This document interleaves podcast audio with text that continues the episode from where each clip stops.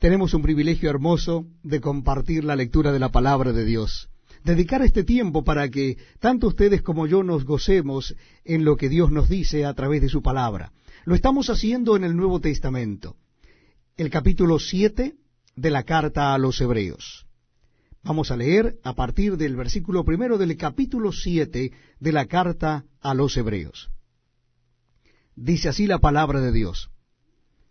Porque este Melquisedec rey de Salem, sacerdote del Dios Altísimo, que salió a recibir a Abraham, que volvía de la derrota de los reyes, y le bendijo, a quien asimismo dio Abraham los diezmos de todo, cuyo nombre significa primeramente rey de justicia y también rey de Salem, esto es, rey de paz, sin padre, sin madre, sin genealogía, que ni tiene principio de días ni fin de vida, sino hecho semejante al Hijo de Dios, permanece sacerdote para siempre.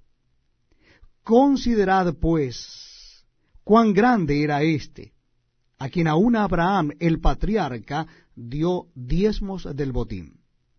Ciertamente, los que de entre los hijos de Leví reciben el sacerdocio, tienen mandamiento de tomar del pueblo los diezmos según la ley, es decir, de sus hermanos, aunque éstos también hayan salido de los lomos de Abraham. Pero aquel cuya genealogía no es contada de entre ellos, tomó de Abraham los diezmos y bendijo al que tenía las promesas. Y sin discusión alguna, el menor es bendecido por el mayor, y aquí ciertamente reciben los diezmos hombres mortales, pero allí uno de quien se da testimonio de que vive. Y por decirlo así, en Abraham pagó el diezmo también Leví, que recibe los diezmos, porque aún estaba en los lomos de su padre cuando Melquisedec le salió al encuentro.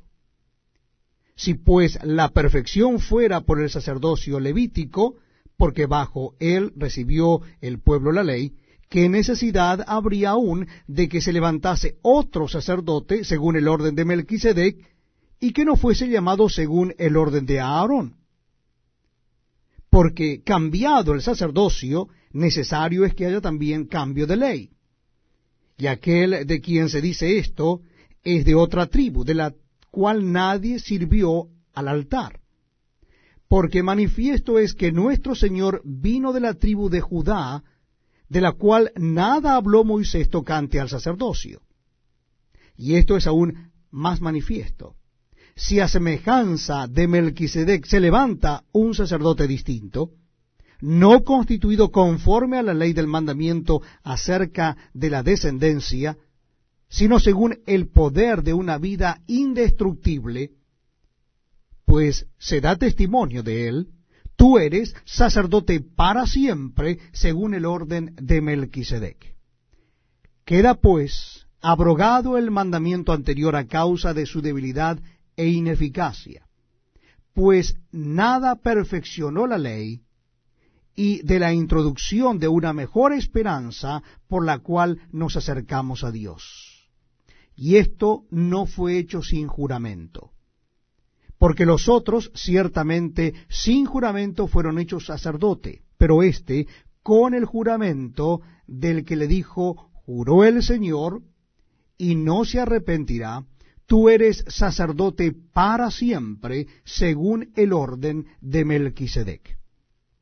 Por tanto, Jesús es hecho fiador de un mejor pacto y los otros sacerdotes llegaron a ser muchos, debido a que por la muerte no podían continuar. Mas éste, por cuanto permanece para siempre, tiene un sacerdocio inmutable, por lo cual puede también salvar perpetuamente a los que por él se acercan a Dios, viviendo siempre para interceder por ellos.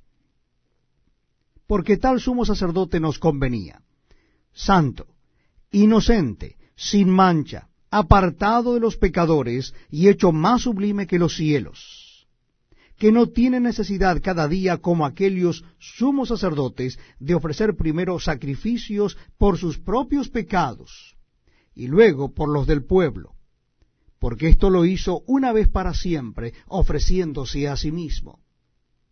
porque la ley constituye sumos sacerdotes a débiles hombres,